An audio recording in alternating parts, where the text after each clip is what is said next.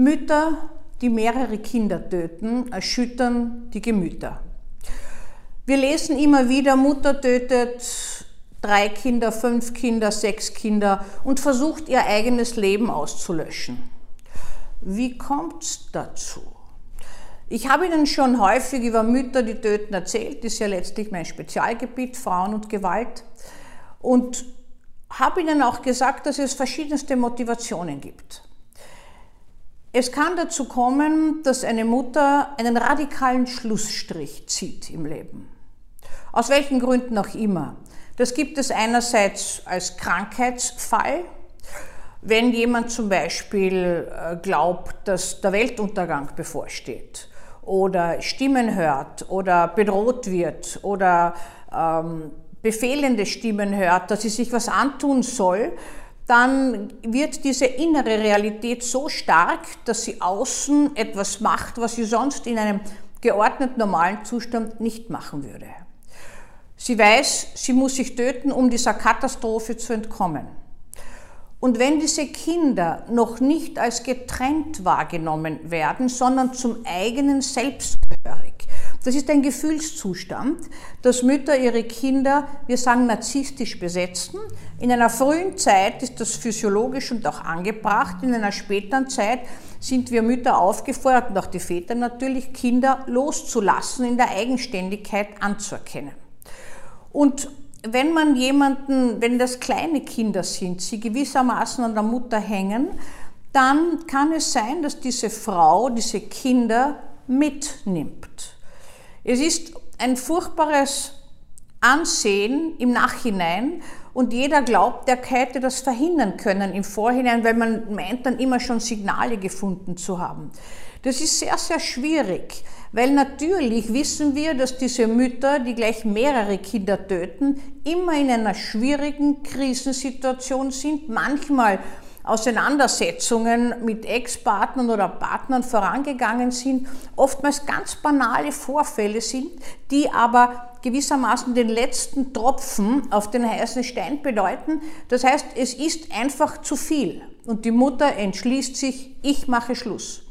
Manche Mütter, ich habe schon im Gefängnis solche untersucht, haben das auch als Befreiungsgedanke erlebt und mir erzählt, ich habe mir schon ab und zu gedacht, bevor ich jetzt diese furchtbare Tat begangen habe, wenn ich es nicht mehr aushalte, ich bringe uns um. Diese Wir-Form, das Uns, deutet immer auf symbiotische Verschränkung. Horchen Sie, wenn Ihnen wer erzählt etwas oder auch ein Paar berichtet, äh, wenn man in Wir-Form spricht, ist man immer mit dem anderen verschränkt in einer symbiotischen Verbindung. Und so ist es auch bei einer Mutter, die aus welchen Gründen auch immer, sei es, dass sie so gekränkt ist, weil sie verlassen wurde, sei es, dass sie selber in ihrer Kindheit Jugend, Gewalt, Missbrauch, sonstiges erlitten hat, zu wenig Bewältigungs- und Abwehrstrategien hat, keine Schutzmechanismen und keine Widerstandsfähigkeit hat, um mit gewissen Herausforderungen im Leben, die unvermeidbar sind, umzugehen. Dann kann es dazu kommen, dass radikalisiert ihm alles oder nichts eine Lösung gefunden wird. Es handelt sich dann immer um zunächst die Tötung der Kinder. Da kann man schon auf den Gefühlszustand der Mutter Rückschlüsse halten. Eine Mutter, die das Kind ersticht, eine Mutter, die das Kind erschlägt, eine Mutter, die das Kind erschießt oder sonst was macht, hat einen anderen Bezug zu dem Kind und hat eine andere Gestimmtheit im Tatzeitpunkt als eine Mutter, die das Kind vergiftet mit Schlafmittel, dann erstickt und die gewissermaßen versucht dem Kind keinen Schmerz zuzufügen, aber es mitzunehmen. Die Vorstellung, in einer anderen, oft als besser gedachten Welt wieder vereint zu sein, ist eine ganz wesentliche dabei. Man entkommt scheinbar dieser grausamen, unerträglichen Realität, um mit den Kindern vereint zu sein. Es gibt da einen großen Unterschied zwischen Vätern, die Familien auslöschen, und Mütter, die versuchen, die Kinder zu töten, die die Kinder töten und sich selbst versuchen zu töten. Die Mütter können das manchmal nicht wirklich äh, mit dem Selbstmord zu Ende bringen. Äh, Sie dürfen nicht vergessen, dass äh, Töten eine enorme Schwellüberschreitung und energetische Anstrengung bedeutet. Und für den eigenen, ganz sicher geplanten Selbstmord bleibt nicht mehr genügend Energie über.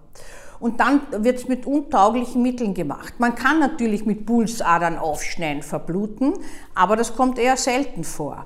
Man kann natürlich mit Schlafmitteln nie mehr dann aufwachen, aber häufig kommt es vor, dass man vorher alles erbricht, vielleicht auch etwas verschluckt und veratmet, äh, sehr krank wird, aber überlebt.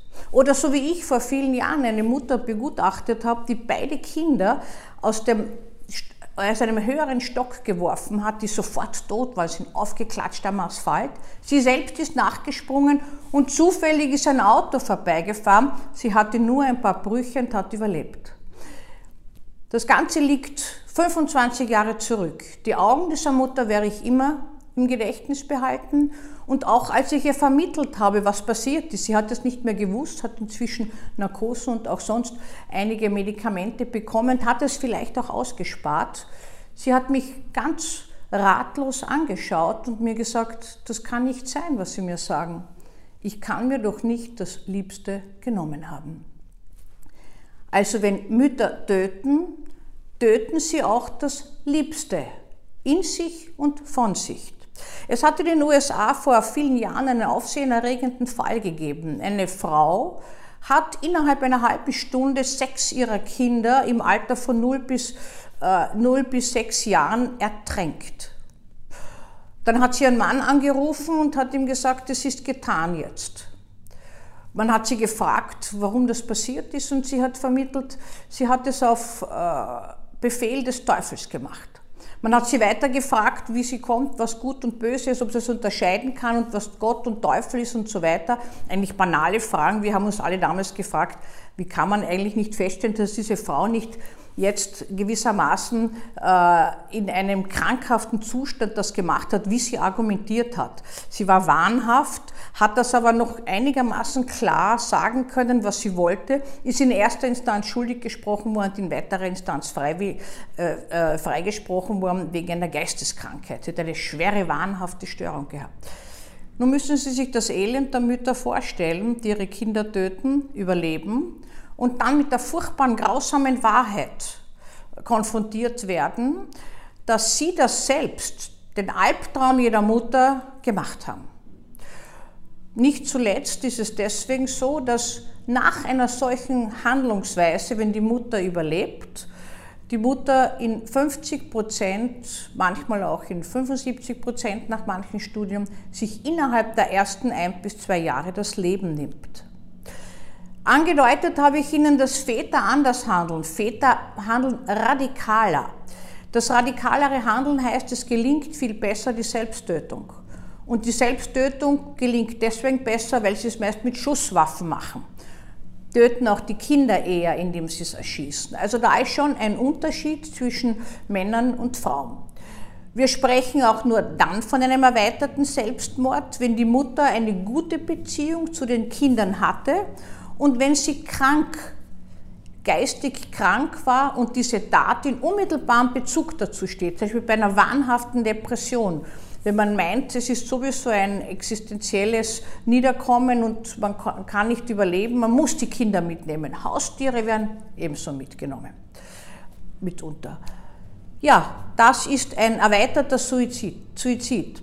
Äh, ein erweiterter Suizid ist es aber nicht, wenn man jemanden tötet und dann sich tötet, reaktiv darauf. Das ist eine sehr feine Unterscheidung und macht nicht ganz selten uns Psychiatern Schwierigkeiten. Ja, Mütter, die töten, gibt es übrigens weltweit in allen Kulturen.